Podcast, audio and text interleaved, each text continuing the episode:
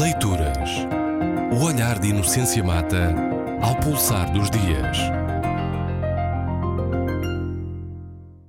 Participação e protagonismo. Comemoram-se este ano os 40 anos de 25 de Abril.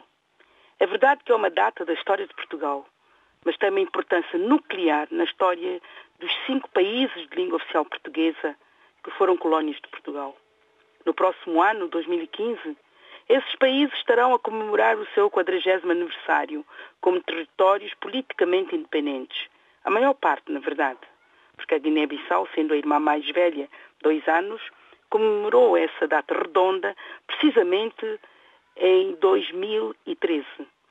Pelo que, para facilitar a festa da família numerosa, eh, vou incluí-la na celebração do 40 aniversário.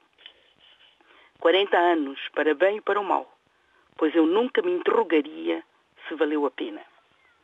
Pergunta referente ao 25 de Abril, a que três antigos presidentes portugueses não hesitaram em responder positivamente, numa mesa quase redonda, no dia 14 de Abril, portanto, anteontem, na conferência, o 25 de Abril, 40 anos depois embora os três concordem, os três presidentes que responderam, obviamente, positivamente, embora concordem, que ainda há muito para fazer em termos políticos, o aperfeiçoamento da democracia e, sobretudo, em termos sociais, num país em que a pobreza envergonha e haver pessoas a passarem fome ofende os portugueses. Mas no meio do diálogo tão construtivo entre os três protagonistas do Portugal pós-25 de abril de 1964, que quero falar.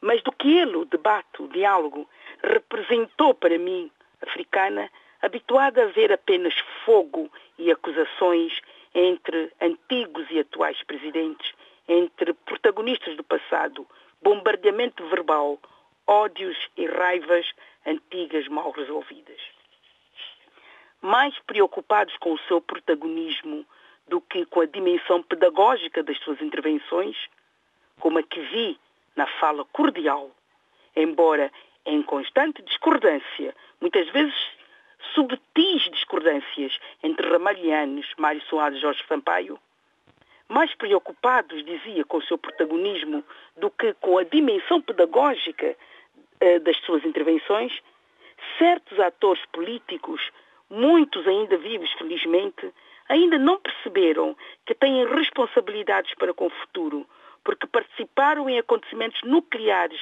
na história em momentos em que os documentos escritos nem sempre eram a mais adequada forma de registro histórico.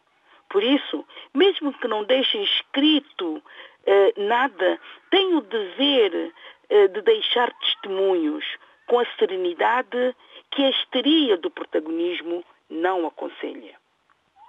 Num mundo em que vivemos, em que o desejo de mediatização e o protagonismo são vícios contra os quais nem sempre é possível fazermos o autopoliciamento, o exemplo que Ramalhianos, Mário Soares e Jorge Sampaio deram foi um exemplo que eu considero simplesmente ter sido uma aula de cidadania e de sentido da história.